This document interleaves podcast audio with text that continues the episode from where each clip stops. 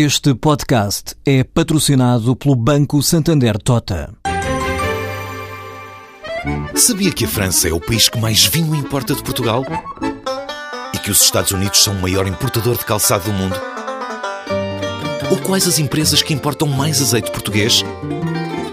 No portal Santander Trade, encontra todas as respostas para internacionalizar a sua empresa, desde mercados a procedimentos, redes de contactos e ferramentas para dinamizar a sua atividade exportadora. Descubra mais em santandertrade.com. Santander Tota, um banco para as suas ideias.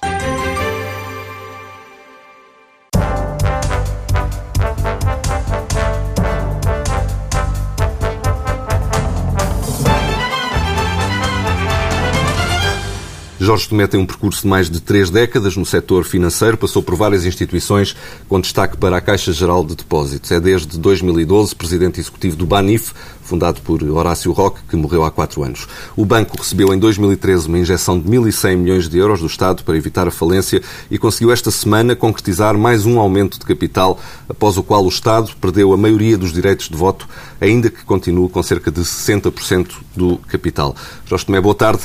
Quando os problemas no Banif foram tornados públicos em 2012, chegou a temer-se pela sobrevivência do banco. Houve mesmo quem dissesse que este poderia ser um novo caso BPN, não pela vertente judicial, mas pela vertente de impacto nas contas públicas. Este aumento de capital significa que esses receios podem ser totalmente postos de parte? Absolutamente. Vamos ver, eu, em 2012 todo o sistema bancário estava numa situação algo crítica o Banif, sendo um banco mais pequeno do sistema, uh, obviamente que essa criticidade era maior. Não é? uh, mas, enfim, eu, sempre acreditei que o Banif tinha um, tinha um bom nome no mercado, tinha uma marca forte, tinha uma presença de líder na, nas regiões autónomas, uh, tinha uma presença muito forte nas comunidades de imigração. E, portanto, eram valores muito fortes eh, que faziam com que o banco, com alguma ajuda do Estado, tal como os outros bancos tiveram, poderia recuperar. E foi o que aconteceu, efetivamente. E, portanto, digamos que a sobrevivência do Banif, nesta altura, não é uma questão sequer que esteja em cima não, da mesa? absolutamente, está completamente fora da questão. Não é? Portanto, sabe que o sinal mais eh, saudável de um banco de comercial como é o Banif é a sua liquidez. O primeiro sinal é a liquidez. Uh, e o hoje tem uma liquidez até excedentária. Uh, de acordo com as regras bancárias, um banco comercial deve ter pelo menos 10 vezes as reservas mínimas de caixa, que é um, um referencial que o regulador nos impõe. E, portanto, deve funcionar com pelo menos 10 vezes as reservas mínimas de caixa. O Banif, neste momento, tem cerca de 20 vezes as reservas mínimas de caixa. Portanto, isso é o sinal de grande saúde do Banif. O segundo grande sinal de saúde do Banif é o seu capital. Hoje o Banif é dos bancos mais capitalizados do sistema, uh, tem passado todos os testes de mercado uh, e, portanto, temos aqui dois grandes sinais de, de vitalidade do Banif. Portanto, esses aspectos de sobrevivência acho que está mais que ultrapassado e temos é, de, temos é uma estratégia de de, de rentabilidade e de valorizar o ativo, é isso que nos, nos motiva. Em relação uh, ao capital, com esta operação o Estado uh, deixa de ter a maioria dos votos, mas ainda tem a maioria do, do capital, tem cerca de 60%. Uh, eh, quando é que conta ver-se livre do Estado, digamos assim? Ora bem, nós temos um compromisso de hum, repagar ao Estado até 2017. temos, fazer, temos feito isso por fases, não é? Uh, e todas elas bem-sucedidas até agora. Uh, o Estado, quando foi da capitalização, capitalizou o Banif em 1,1 mil milhões de euros. Dividido em duas vertentes? Duas diferentes. vertentes, uma parte capital, ou chamada mais capital, e outra chamada os tais cocos, que era um empréstimo eh, contingente em capital, portanto, mas que tinha um prazo de, de amortização bastante curto. Uh, tinha um prazo de amortização em dois anos, portanto era 2013 e 2014. Em relação a essa vertente, o Banif tem-se esforçado por uh, devolver? Portanto, temos cumprido, uh, faltam 125 milhões de euros, que de acordo com o contrato, esses 125 milhões de euros vencem-se no final deste ano, Mas nós, eh, com este aumento de capital e de acordo com as contas de junho, eh, pretendemos pedir antecipação de, da amortização dessa trecho. E, portanto, devolver o, esse empréstimo ao Estado antes do tempo. Portanto, esse objetivo temos nossa... Isso em relação ao capital contingente. E a outra vertente? A outra vertente. Mas já agora, antes do tempo, quanto? Se era até ao final de 2014, quando é que vão pagar Portanto, os nós logo que milhões? tínhamos as contas de junho fechadas, eh, pensamos pedir eh, autorização ao Banco de Portugal para fazer a amortização da, da última tranche. Portanto, isso de, ocorrerá eh, durante o verão? sim, ocorrerá em julho, provavelmente julho, agosto. Em relação à outra vertente, então? Outra vertente. Ora bem, nós temos o que o Estado ainda permanece com 700 milhões de euros de capital no, no Banif. E, como disse, eh, tem 49% dos direitos de voto, mas ainda tem 60% dos direitos económicos. Portanto, temos de ter uma estratégia para reduzir essa exposição, de forma que até 2017 o Estado saia do Banif. Eh, E nós prete- pretendemos até antecipar essa data de 2017. Portanto, vamos fazer isto também por fases. Eh, Eu, no outro dia, na Euronext, referi que tínhamos um objetivo de reduzir a posição do Estado em mais de 250 milhões de euros, portanto, a redução do capital, eh, da posição do Estado no capital em 250 milhões de euros, no prazo de um ano. Ou seja, na próxima Assembleia Geral de Acionistas, nós pretendemos que o Estado, em vez dos 700 milhões, tenha os apenas 450 milhões de euros. E, portanto, temos que definir eh, uma estratégia para conseguir isso. Temos ideias, eh, ideias pragmáticas, para pôr em prática e vamos trabalhar nelas. Portanto, se bem entendi, o mais tardar até 2017 conta que o Estado tenha 0% de pa- de participação no Banif. Isso é mandatório. Isso é mandatório. Um, acerca da- da- dos clientes do Banif, um, o negócio da banca, claro, é um negócio em que a confiança é um valor uh, fundamental. Um, todo este processo não afastou clientes uh, do Banif? Como é que eles se comportaram ao longo deste processo? Não, eh, devo, devo confessar que em 2012 e mesmo em 2013 ehm, perdemos alguns clientes eh, exatamente. Até porque os casos do BPN e do BPP estavam muito frescos na, na memória e, embora não Sim, sejam comparáveis, não sejam, é enfim, que... são casos Uh, nada comparáveis. Eu gosto de comparar o que é comparável e, portanto, não, não gosto de fazer esse tipo de comparações porque, de facto, não, não, devem ser feitas. Mas, enfim, como diz o negócio bancário, é um negócio de confiança, basicamente confiança, e as dúvidas que havia, nomeadamente eh, em relação ao próprio risco do país eh, e ao próprio sistema bancário, e sendo o Banif um banco mais pequeno, como também já referi, eh, é natural que tenha preocupado alguns dos nossos clientes. Devo confessar que não perdemos muitos clientes. Os clientes perdemos teve mais a ver com uma política de correção da margem financeira do banco.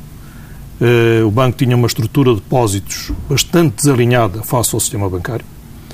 Eh, O banco tinha uma estrutura de depósitos que em 80% ou 70% dos depósitos era muito os chamados depósitos, eh, utilizando este anglicismo do shopping around, quer dizer, eram clientes que eram clientes porque o banco pagava uma taxa de juro maior eh, e, portanto, isso penalizava muito a margem financeira do banco.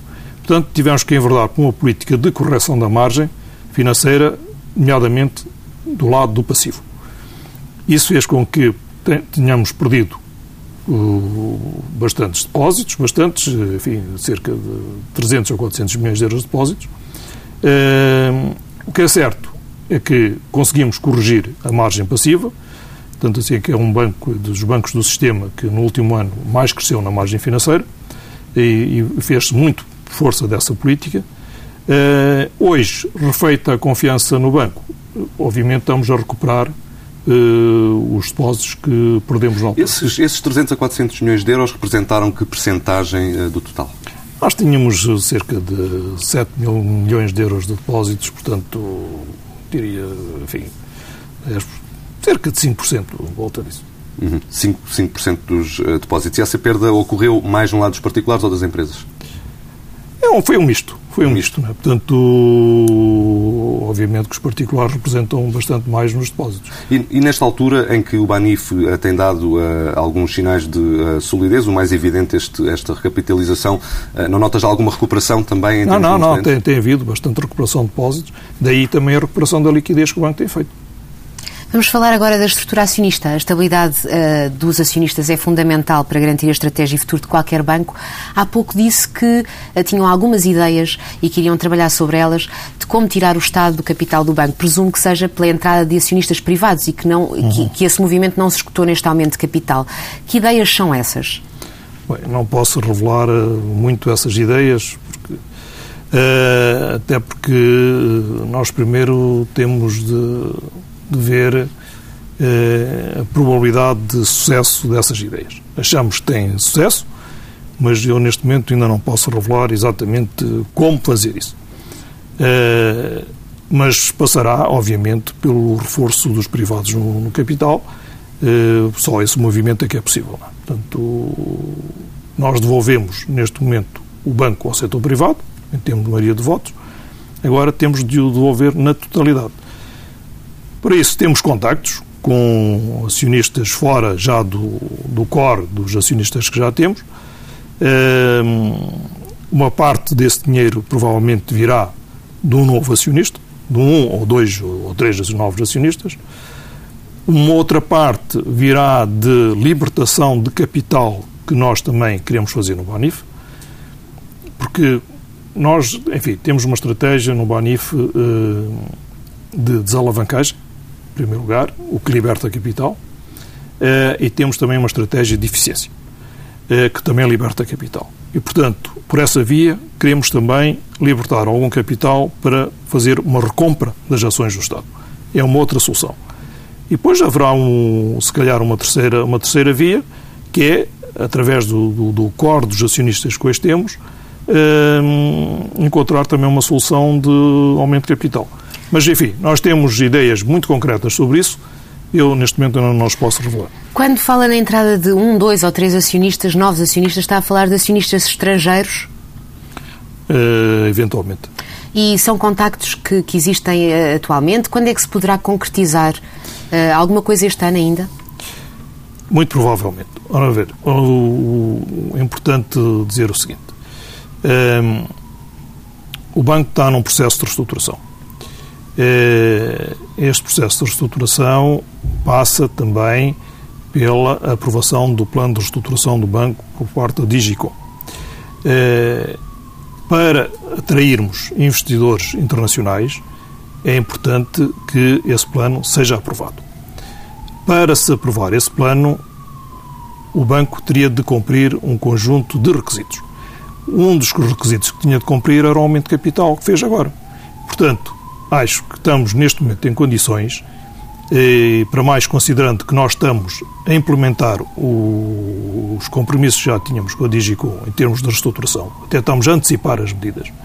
Faltava-nos, de facto, acabar o aumento de capital que nós tínhamos comprometido, fizemos-lo agora e, portanto, acho que eh, vamos entrar certamente numa nova fase de negociação com a Digicom no sentido de encerrar o plano de reestruturação.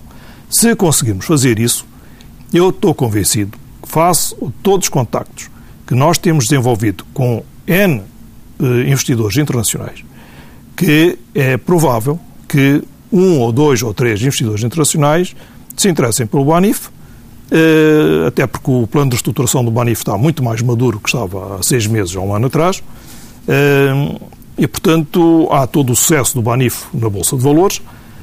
Portanto, eu estou convencido que é muito provável que um ou dois ou três ou mais investidores internacionais possam participar no, no capital Ainda Ainda este ano? Acha possível? O nosso objetivo é um ano.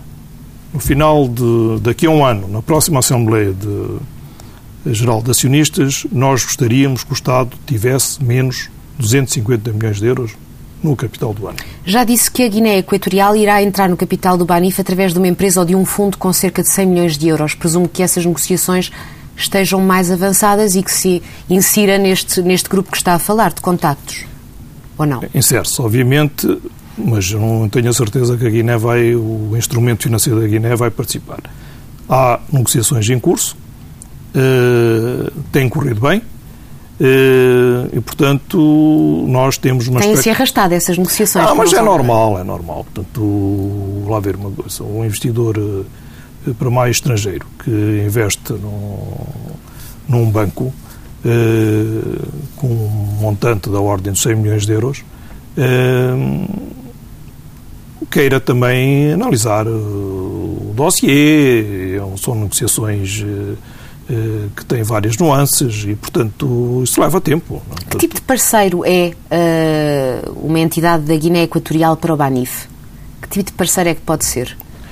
A ver, a parceria de, de, se esse tal investidor vier ou, ou, ou, se tivermos a participação desse instrumento financeiro da Guiné Equatorial, tem que ser sempre uma parceria tipo estratégica. Um, não é só um investimento financeiro, uh, obviamente que qualquer o dinheiro é importante. O dinheiro é importante e a rentabilidade é importante, uh, mas uh, penso que aqui, na, nessa vertente da Guiné Equatorial, terá de haver sempre um ângulo mais estratégico. Eh, porque não é uma questão de aumento de capital, porque isso já está realizado e, portanto, esse assunto está fechado. Esse é um outro capítulo. Agora, novos investidores no Banif têm que também ter uma vertente mais estratégica. E, portanto, é nisso que nós vemos também. E que apoio estratégico é que a Guiné Equatorial pode dar ao Banif? Pode, porque a Guiné Equatorial é um país uh, rico, na África Ocidental. É um país uh, arquipélago, é um país uh, pequeno. Uh, o Banif tem uma configuração na sua, no seu posicionamento espacial, geográfico, também é um, país, é é um banco de ilhas, não é? é um banco tem também um, um banco com uma dimensão reduzida no sistema, é um banco mais pequeno, um banco de nicho mas tem todas as valências de um banco universal.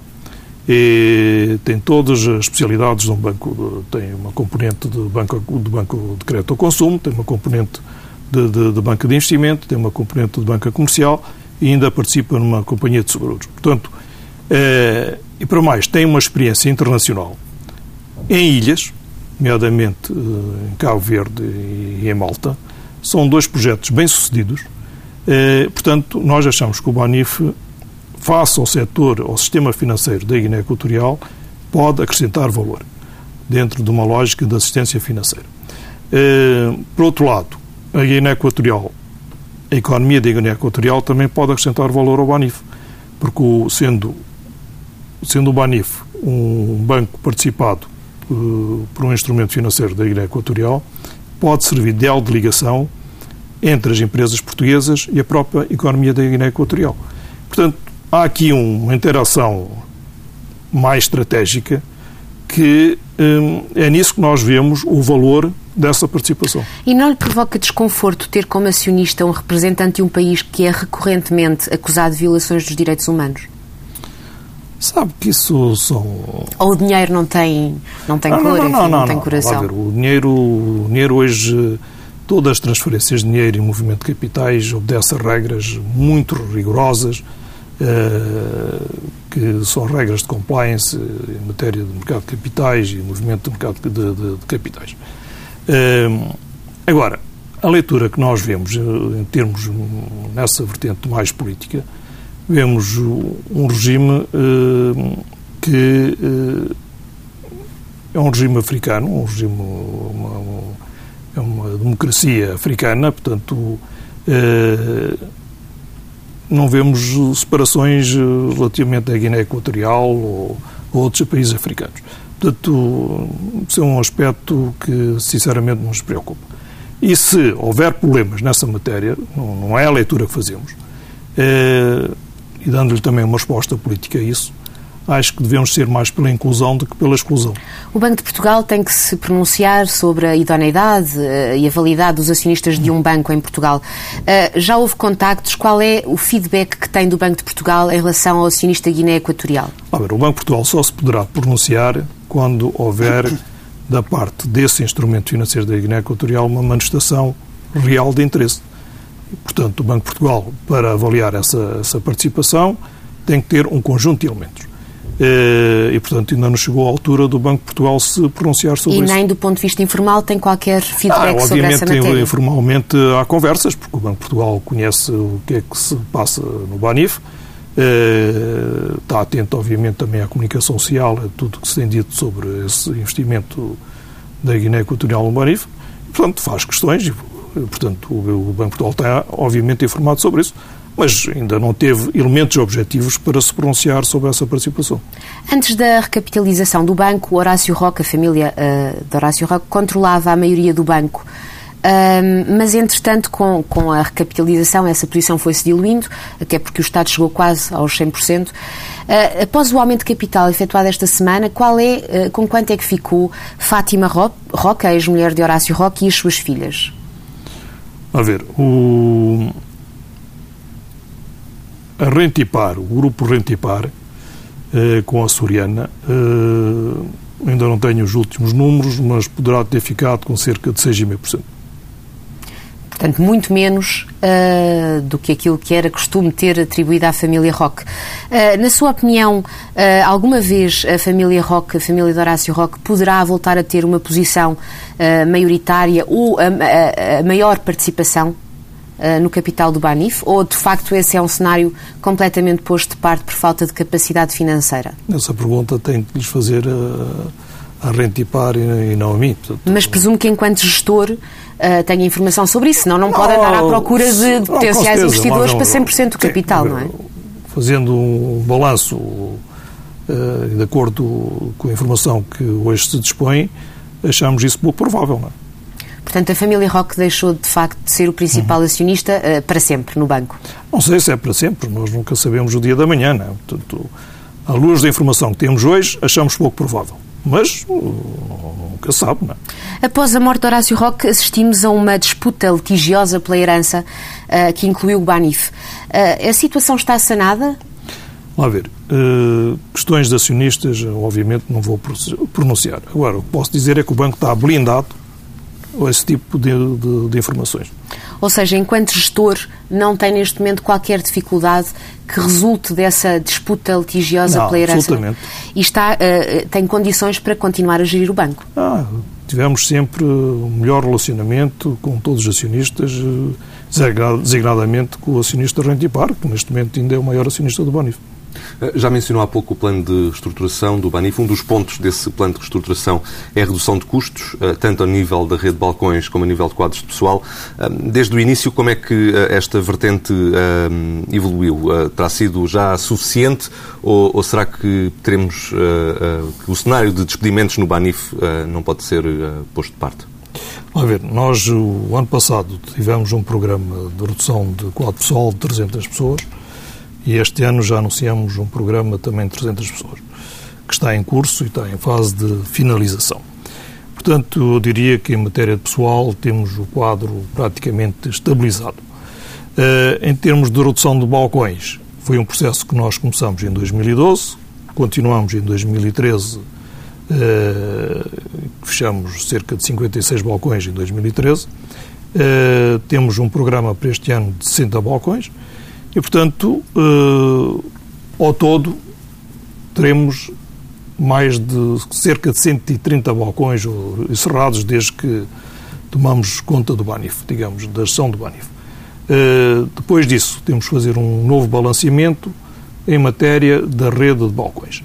Uma coisa é certa, nós só vamos ficar com balcões que sejam rentáveis, tenham dimensão e tenham rentabilidade. Esse é o critério, não pode haver outro critério. Mas uh, finalizado esse, uh, esse uh, plano de, de, de, redução de balcões que está agora em curso, que se terá até ao final do ano, foi o que entendi, a rede que o Banif tiver no final desse plano está-me a dizer que ainda vai ser alvo de análise e poderá haver uma redução ainda adicional. pode haver redução adicional de balcões. com a correspondente redução adicional de quadros pessoal, ou não? Sim, sim. E, e, mas, mas, consegue para já ter uma ideia? Não, ainda é Portanto, nós precisamos fazer as coisas por fases. Uh, neste momento temos um programa de reduzir cerca de 120 balcões. Eh, para este ano são mais 60, já fechamos uma boa parte desses 60. Eh, depois temos de fazer uma reanálise dos balcões que subsistem, eh, nomeadamente algumas franjas de balcões, para ver se são balcões que passam pelo crivo da rentabilidade ou não passam pelo crivo da rentabilidade. Nomeadamente, determinadas análises de sensibilidade temos de fazer e, e alguns agora está muito em, voga os stress tests, não é? também temos fazer... Já vamos falar sobre eles mais à frente. Uh, outro, plano, outro ponto do plano de, de reestruturação assenta na venda de ativos. Uh, estão à venda, isso é público, as operações no Brasil e em Espanha. Uh, existe também a questão da açoriana, mas conheceram-se, entretanto, poucos progressos. Não quer dizer que eles não tenham existido, mas conheceram-se poucos progressos nesse capítulo. Como é que corre esse processo em relação à venda de ativos? Ora bem, nós eh, para vender ativos eh, temos de os vender bem, não é? Portanto, não podemos eh, vender ativos a desconto. A desconto. E, portanto, é natural que em processos que são conhecidos, em que os bancos tiveram investimento público e têm que fazer desalavancagens, até porque critérios de, de ordem estão associados ao próprio investimento público eh, num período de crise financeira. Eh, é natural que os potenciais compradores vejam uma oportunidade muito oportunística. Eh, e, portanto, também temos de contrariar isso. Começando pelo Brasil. O Brasil foi um caso complicado no Banif e nós tivemos de fazer um trabalho de grande transformação dos bancos no Brasil. Um processo de turnaround está concluído e agora, neste momento, está em condições essa operação de ser vendida. Eh, temos, eh, um processo está em curso, temos basicamente três interessados e que estão a olhar para, para a operação e vamos ver o desfecho. Quando é que conta a, a, ter a operação concretizada? Eu gostaria de ter concretizado no limite em setembro. Mas vamos e ver. qual é o encaixe que espera obter com essa operação? Isso não posso revelar. Mas este processo também se tem arrastado. A venda do Brasil também já está. Tem, porque é o que eu digo. Portanto, isto, toda esta, esta venda decorre num período difícil.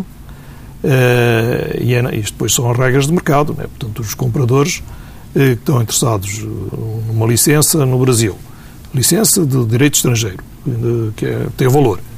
Uh, mas dizem, bem, o Subanif é obrigado a vender aquela operação por razões do investimento público. Obviamente que também gostam de, de explorar essa oportunidade. Não é? Portanto, nós temos este é um jogo uh, de criação de valor ou de menos destruição de valor que nós temos de pugnar e, portanto, certamente também não queremos vender o ativo ao desbarato. E em relação à venda de património imobiliário? Está a decorrer. O ano passado vendemos cerca de 150 milhões de euros. Eh, de um total de mais de mil milhões de euros, não é? Sim, sim. É, temos um programa para este ano. É, pensamos que vamos, vamos cumpri-lo dentro de objetivos que definimos.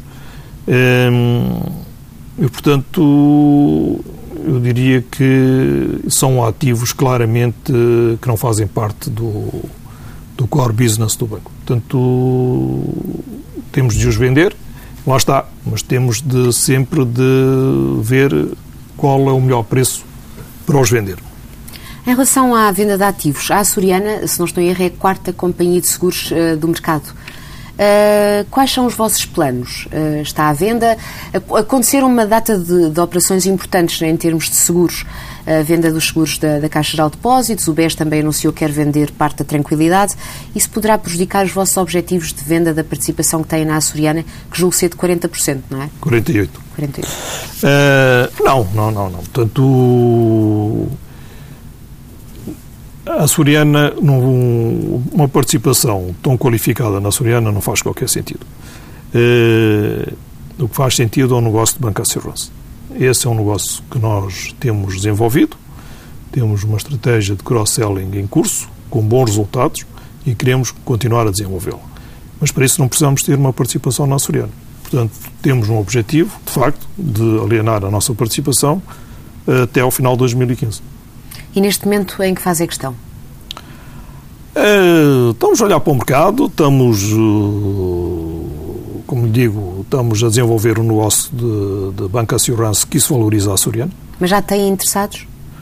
Temos várias abordagens, mas não há nada ainda de concreto. É uma coisa que não acontecerá em breve, presumo? Não, não parece. Uh, conforme referiu há pouco, uh, uh, o plano de reestruturação do Banif ainda não está fechado com as entidades europeias e existe inclusive a possibilidade de Bruxelas vir a impor novas condições.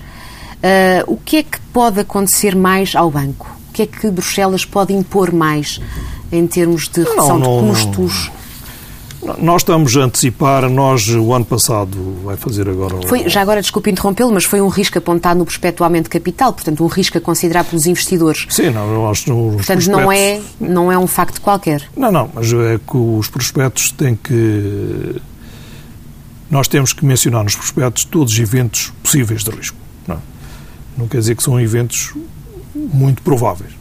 Eh, nós fechamos com a Digigo o ano passado um chamado Commitment Catalog, em que define um conjunto de métricas e um conjunto de linhas de orientação para a estratégia do banco. Uma espécie de carta de intenções, digamos Uma carta assim. de intenções bastante detalhada. Eh, e dessa carta de intenções faz parte do plano de reestruturação do banco. E essa carta de intenções, ou esse pacote de medidas, nós temos implementado com sucesso. E mais, estamos a antecipar um conjunto de medidas.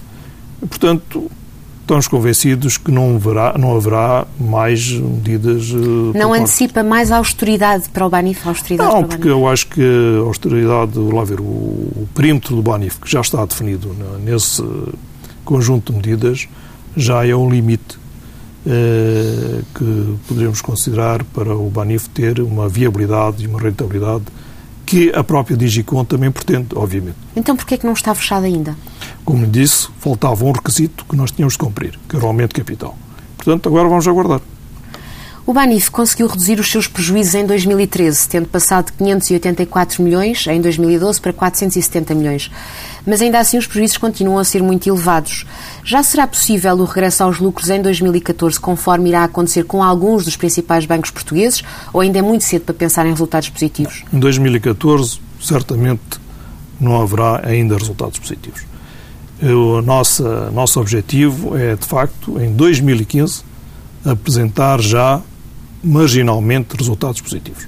Mas em 2014, face a todo o cenário previsível que hoje temos, não será, certamente, isso não irá acontecer. Portanto, vão, Mas conseguirão reduzir os, ser, os prejuízos face a 2013? Vão ser reduzidos substancialmente. Alguma, e alguma vez mais será possível voltar a, aos níveis de lucros e de rentabilidade de antigamente, isto para o Banif e para a banca em geral, a Banca de Portugal? Haverá, eh, só que o paradigma. Há quem diga que não, que já não, aqueles valores já não se vão recuperar. Eu acho que não. Portanto, obviamente que o paradigma da indústria bancária mudou. Não é? É, aquela ideia que se tinha de fazer eh, resultados e conseguir rentabilidades através da expansão do balanço, isso acabou. É, hoje a indústria bancária o, tem que se nortear com outras regras e outros princípios.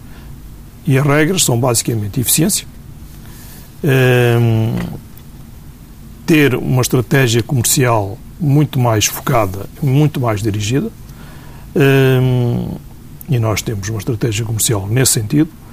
Ehm, temos de desenvolver uma plataforma de banca online eh, bastante mais robusta, com mais conteúdos, mais segura, porque isso acrescenta eficiência porque a eficiência das operações bancárias via banca online uh, tem um custo muito menor que via banca tradicional. Portanto, o que eu diria é o seguinte: o modelo de gestão bancária mudou. E mudou bastante. Mas, se nós seguirmos estas tendências, estas linhas, certamente a banca terá rentabilidades de capitais superior a 10% mas não tão elevadas quanto no passado. Sim, mas o ano, no passado chegaram a ter 17%, 20%, 15%, etc. Mas eu diria que o mercado hoje está bastante mais concorrencial, mudou e, portanto, o objetivo é termos rentabilidade acima de 10%. O Banif tem uma dimensão mais pequena quando comparado com os maiores bancos uh, portugueses e por isso não é sujeito à supervisão direta que o Banco Central Europeu vai começar a fazer em novembro uh, no âmbito da União Bancária e nem sequer será sujeito aos testes de stress do BCE. Isto é uma vantagem para o Banif? Isso só formalmente é que é assim, porque substancialmente não é assim. Então? Porque, obviamente, que o ANIF está sujeito à regulação uh, por parte do Banco Central Nacional, mas as regras de regulação são basicamente as mesmas, como se estivesse a ser supervisionado pelo BCE. Exatamente. E mesmo os stress testes vão seguir as regras da EBA. Portanto, o Banif não será privilegiado, entre aspas, não, pelo facto de não de, ser de submetido aos testes do BCE. Quando se fala do pós-Troika, há uma ideia generalizada de que o país não poderá voltar à vida que tinha antes, eh, sustentada em crédito. Nessa nova normalidade, faz sentido ter um sistema bancário tão atomizado, tão disperso, com tantos bancos? Ou poderemos voltar a falar de alguma consolidação no setor? Como sabem, está a haver um movimento na banca de redução de balcões. Eh, porque de facto o mercado estava bastante bancarizado. Eh, e portanto, esse movimento está a acontecer e certamente vai ser acelerado. Então, em relação a concentrações, eu não acredito muito nisso, porque acho que a concentração no sistema bancário em Portugal não acrescenta valor às operações que serão fusionadas. Porquê é que não acrescenta valor? Porque uma fusão tem que ter dois objetivos. Tem que haver sinergias no lado dos custos e sinergias dos lados dos proveitos. Uh, ou seja, tem de haver, depois da fusão, mais negócio e menos custos. Uh, considerando os bancos que hoje operam no sistema, haverá certamente sinergias dos lados dos custos, nomeadamente nos serviços centrais, mas haverá sinergias negativas do lado dos proveitos. Deixe-me uh, terminar esta entrevista com, com, uma pergunta sobre a atualidade uh, nacional. Uh, soubemos nesta semana que há esta espécie de guerra, digamos assim, com o Tribunal Constitucional, que chumbou um conjunto de medidas do, do Orçamento de Estado para este ano. gostava de lhe perguntar como é que olha para todo este episódio e, sobretudo, para esta sugestão que está plasmada no acordo do Tribunal Constitucional de que uma espécie de convite para que o caminho da consolidação das contas públicas do país seja feito exclusivamente através do lado da receita e não do corte uh, uh, da despesa. E, nesse sentido, se uma nova subida de impostos não pode deitar por terra as aspirações a uma recuperação económica minimamente robusta?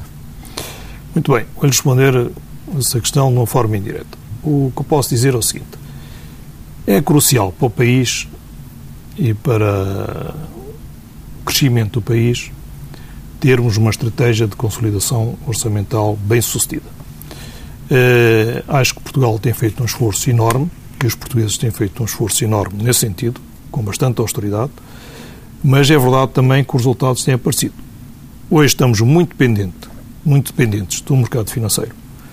Uh, o Estado, como agente económico, é longe o maior agente económico do país, uh, representa cerca de 40% do produto como agente económico é o agente que está bastante endividado, e eu diria que mais de 70% da dívida do Estado é dívida que está domiciliada fora do país, portanto, estamos dependentes dos mercados financeiros internacionais, e o Estado, sendo o maior agente económico e sendo o agente mais endividado, é o agente que define certamente, certamente as taxas de juro para os restantes setores da economia define para ele próprio, define para os bancos e dos bancos depois definem para as empresas.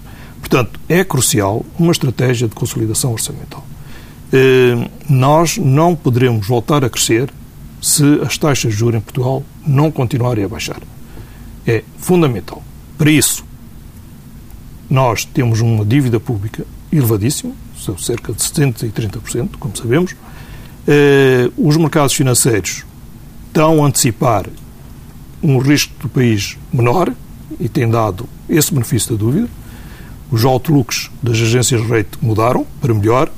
Já se fala até Portugal voltar a ser o investment grade. eh, porque os mercados financeiros têm olhado para o processo de consolidação orçamental de forma positiva. E as taxas de juros têm refletido isso. Mas para isso é importante que esse processo continue. É importante que os saldos primários sejam positivos e que eh, haja todo, depois todo um, um, quadro macroeconómico. A questão é como se chega lá, não é? Pois, eh, e também a minha opinião sobre isso é muito simples. numa estratégia de consolidação orçamental é muito mais eficaz haver uma redução da despesa primária do que haver subida da receita. E essa subida de receita, eh, pelo que me está a dizer, é obviamente, enfim, isto é, é, uma, é, é algo de, de, evidente, mas eu gostava que o dissesse claramente, é obviamente contrária ao crescimento económico. É, penaliza o crescimento económico. Jorge Toné, obrigado. Obrigado.